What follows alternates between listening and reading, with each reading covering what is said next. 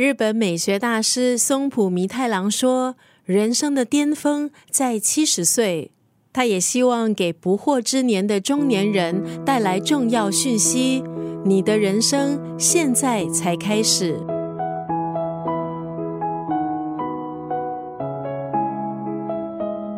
四十岁庆祝自己的第二诞生，把目标定在耀眼的七十岁。今天在九六三作家语录分享的文字，出自松浦弥太郎的这本书。给四十岁的崭新开始。我们常说，人生有几个十年？每隔十年，你是否回看自己做了什么？是否停下来思考，客观的重新认识自己？曾经有过的失败和别人的争执，让你开心不已的事，想到什么就写下来。做一张属于自己的历史年表，诚实的检视自己一路来走过的轨迹，也为未来做好准备。把自己当成一年级生，以初次接触时的心情去面对熟悉的事物，给自己重新出发的机会。松浦弥太郎认为，不管几岁，其实都来得及，只要我们有勇气，毅然放下过去累积的经验。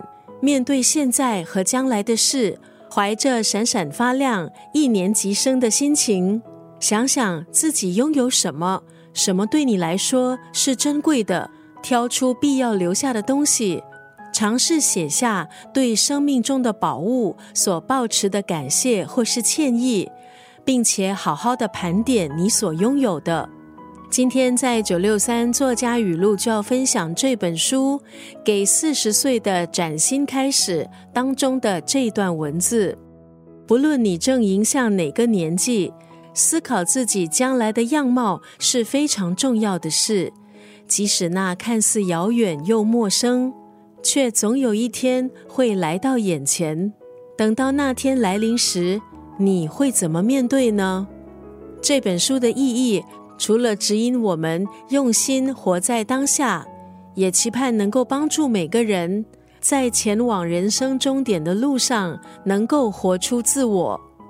不论你正迎向哪个年纪，思考自己将来的样貌是非常重要的事。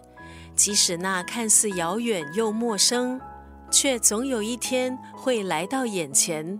等到那天来临时，你会怎么面对呢？